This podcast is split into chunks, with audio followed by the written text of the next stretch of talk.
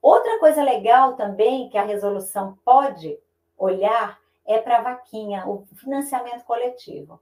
Tem duas questões na vaquinha que eu acho que dá para melhorar na, na, legislação, né? Na, nos dispositivos do financiamento coletivo. Primeiro, é, a, a, arrecadação por via é, da vaquinha virtual, ela pode se dar em mais de R$ 1.064,10 por dia, desde que isso seja por meio de transferência eletrônica, é, TED, DOC, cheque nominal cruzado. Quando a gente lê a, o normativo, ele fala que não pode ter intermediário. E aí, como a empresa do financiamento coletivo é uma intermediária, leva-se a esse entendimento de que na vaquinha o limite de doação é R$ 1.064,10 por dia. Mas isso não é verdade. Esse limite é em dinheiro, em depósito identificado.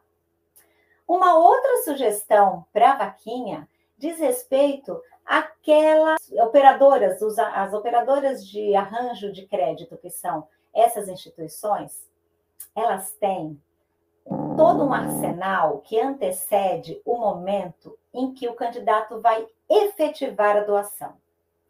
Só que tem um problema.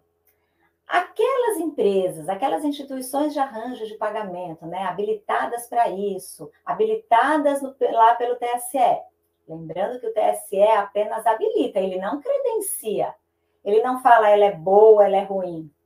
Algumas, as melhores, as que trabalham melhor, elas possuem umas antetelas, ou seja, umas telas que antecedem a finalização da doação propriamente dita, na qual informa-se ao eleitor todas as fontes vedadas, para que ele possa detectar se ele está incluído em algum daqueles itens.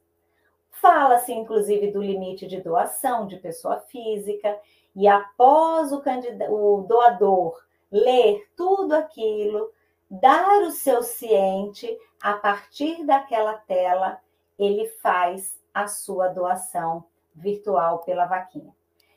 Se isso pudesse constar da resolução, seria importantíssimo a obrigatoriedade das instituições de arrecadação por financiamento coletivo, a obrigatoriedade de informar nessa tela, nessa página criada para isso, as vedações e os limites para a pessoa física. Porque sem ter isso, lá na hora que o candidato está em campanha e recebe esse recurso, ele só vai receber esse recurso lá quando a conta bancária estiver aberta, ele está no auge da campanha, até detectar que aquele recurso entrou, por exemplo, de um permissionário de serviço público, um taxista. Aquela doação é uma doação vedada. Aquilo vai levar à desaprovação das contas. E o candidato é responsável, assim como a empresa, por essa arrecadação. Mas as contas do candidato vão poder ser desaprovadas por isso.